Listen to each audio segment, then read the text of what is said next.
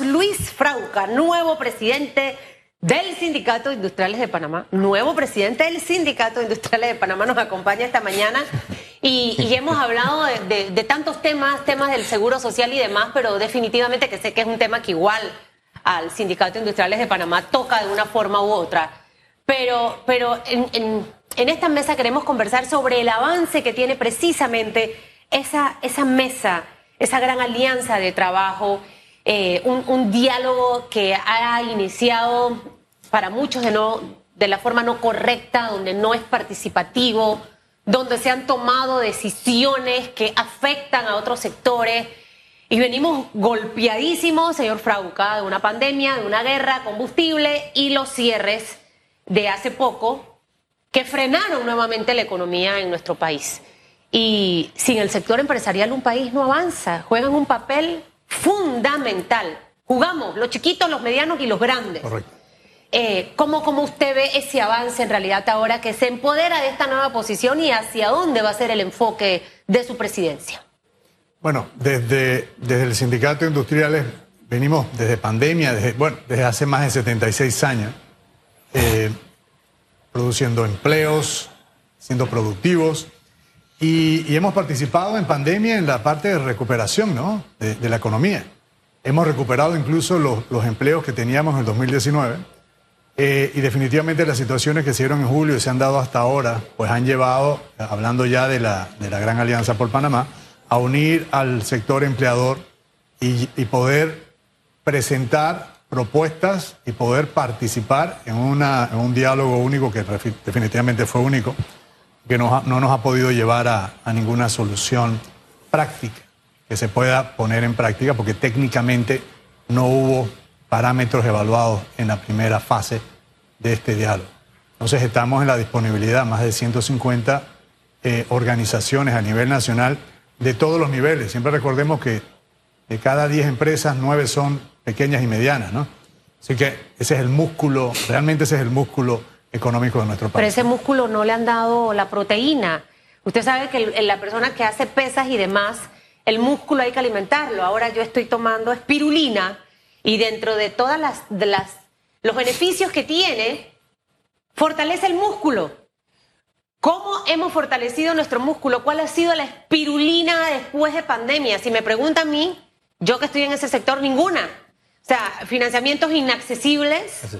Eh, situaciones que se han presentado y en donde no hemos tenido ningún tipo de consideración a este sector que es el que empuja y mueve la mano de obra de nuestro país.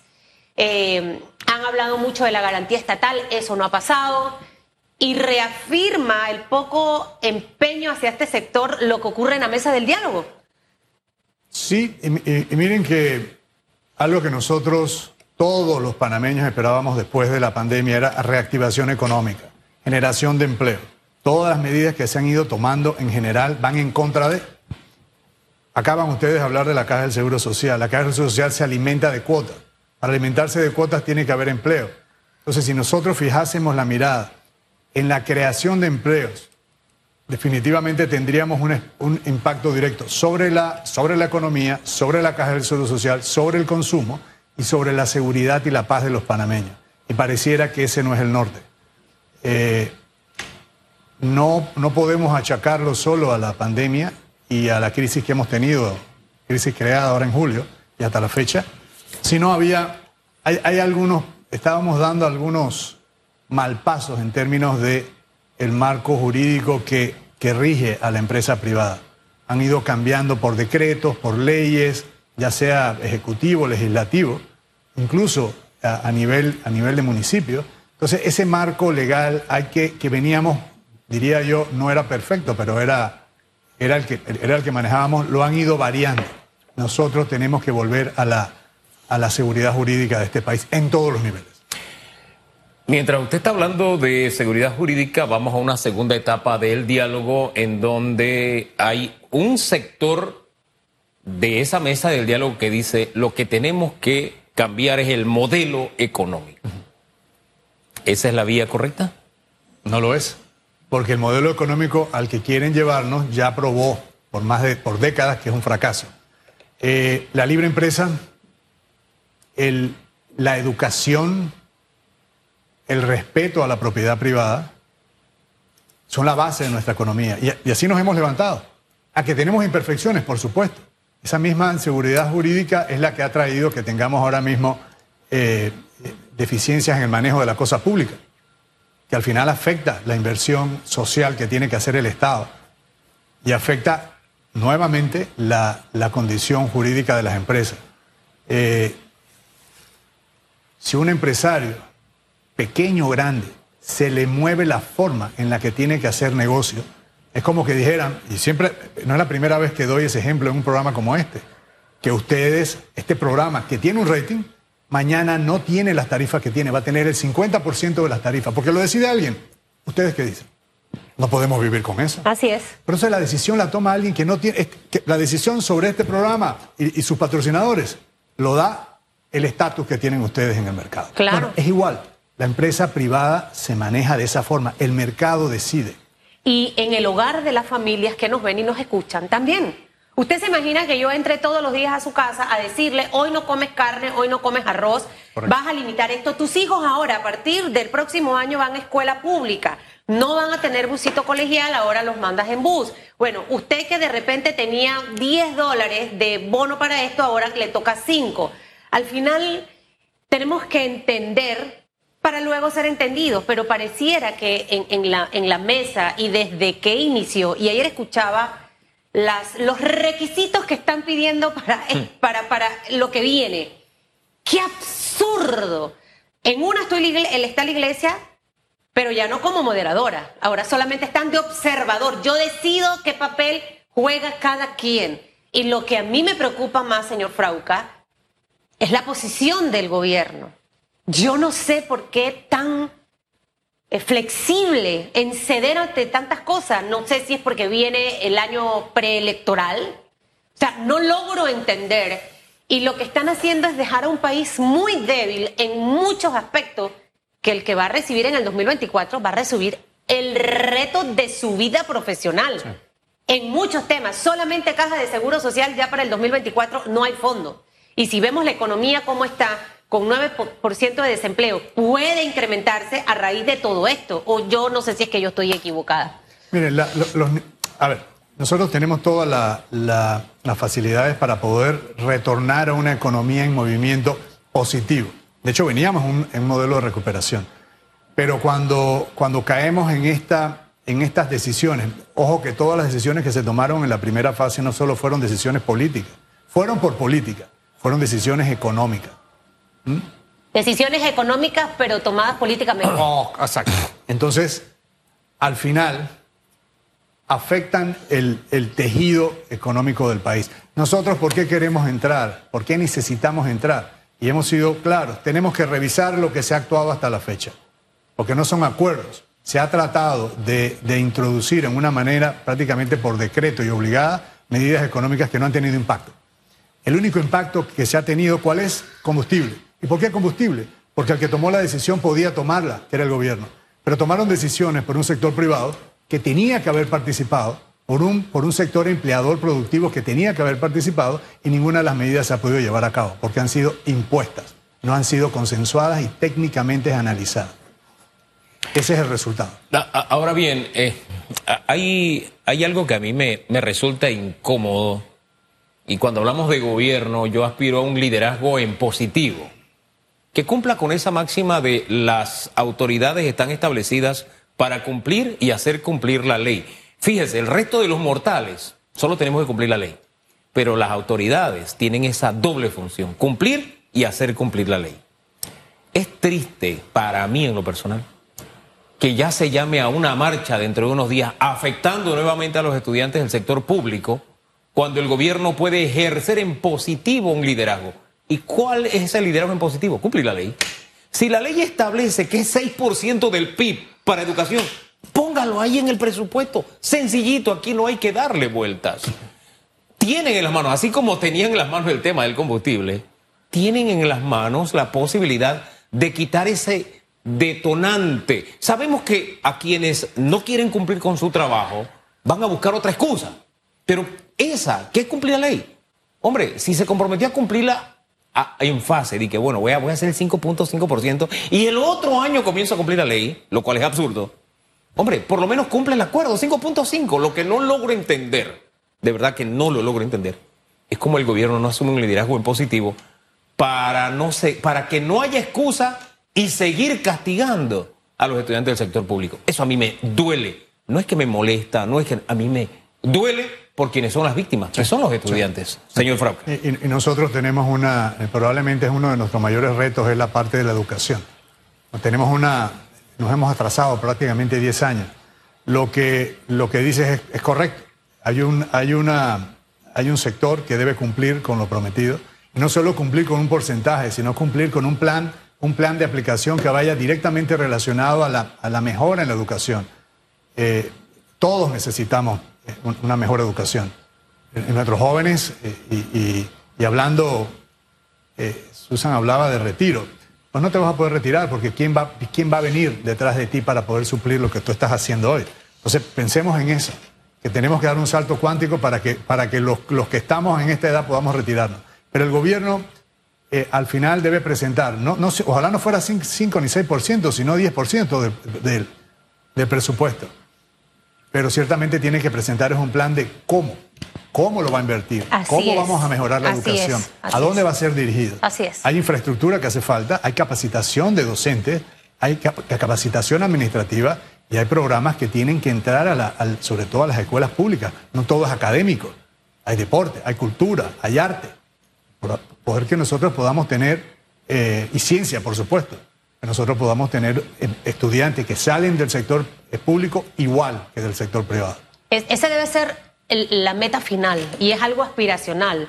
En otras latitudes, usted se da cuenta de que la educación pública es mucho mejor que la privada. Correcto. ¿Por qué Panamá no puede aspirar a eso? Pero nos falta compromiso y aquí es de todos, señor eh, Luis.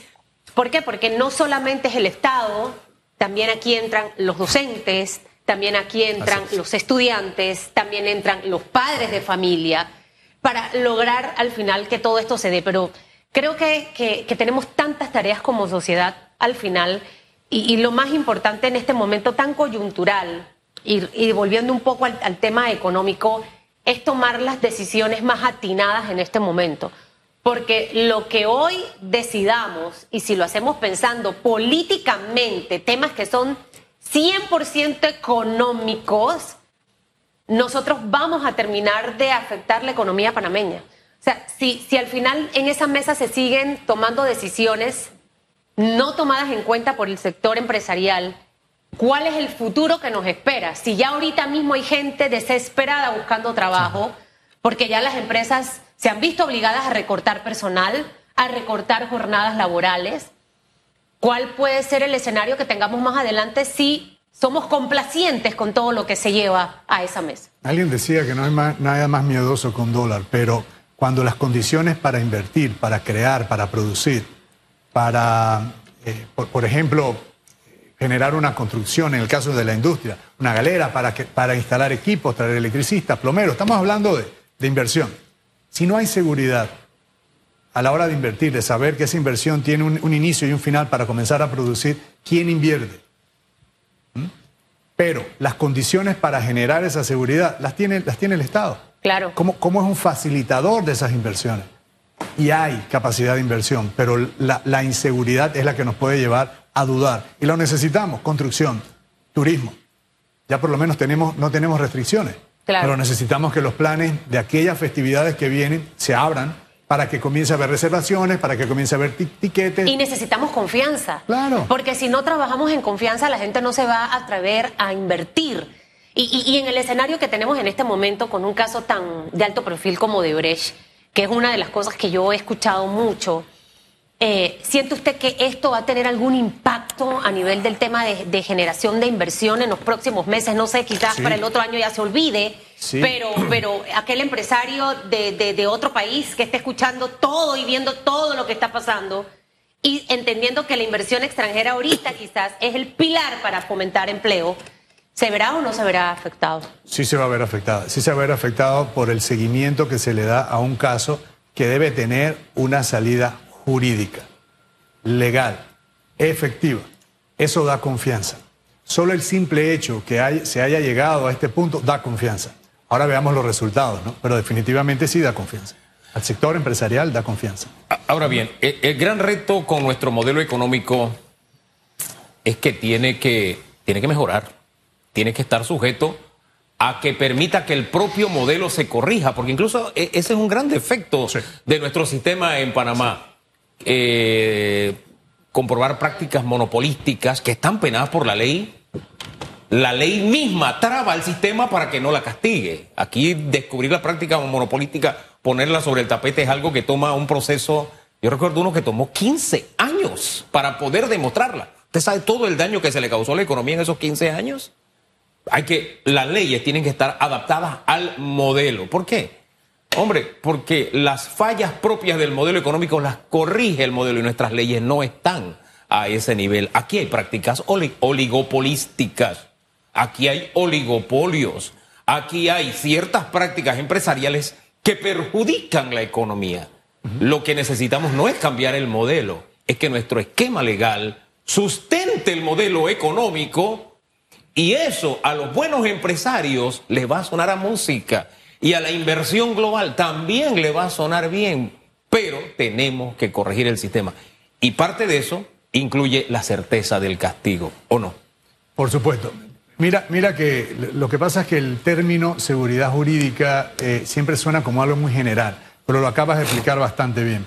Cuando, cuando el, marco legal de, las inversiones, del desarrollo de la economía está claro, y hablaste de certeza del castigo, es que cuando, cuando hay diferencias, ya sea monopolísticas, oligopolios, eh, fijación de precios, márgenes, ya hemos hablado mucho del tema, y esto puede ser resuelto desde la perspectiva jurídica rápidamente y efectivamente, eso es lo que da tranquilidad. Eso es lo, eso es lo que hace ver con mejores ojos el del desarrollo de nuestra economía, las posibilidades de inversión. Entonces, hacia allá tenemos que ir a la parte de la justicia. Cambiar el modelo nos lleva a situaciones como las de Cuba, donde la leche, por ponerles un ejemplo, es una ficción. Es una ficción en la mesa de los cubanos. Tener, eh, qué sé yo, pollo, ya le hablamos de cuánto tiempo tiene que pasar para que usted pueda llevar una pieza de pollo a su mesa. Entonces, el libre mercado ha demostrado ser en el mundo no un sistema perfecto, es más, el mismo modelo habla de las imperfecciones del mercado, pero tiene la receta para corregir esas fallas, esas imperfecciones, y eso es lo que tenemos que aplicar en nuestro país. Porque, mire, para que funcione el libre mercado se necesita a los trabajadores, eso no excluye a los empresarios. Se necesita al inversionista, se necesita al empresario, eso no excluye al trabajador. Los dos juntos somos los que hacemos funcionar el sistema. No es excluyéndonos que vamos a lograr el éxito, es incluyéndonos, es dialogando más, es buscando salidas pensando en el país, no en los réditos políticos. No en los réditos políticos, eso es lo que están pensando algunos en este momento. Gracias, señor Frauca, por habernos acompañado esta mañana.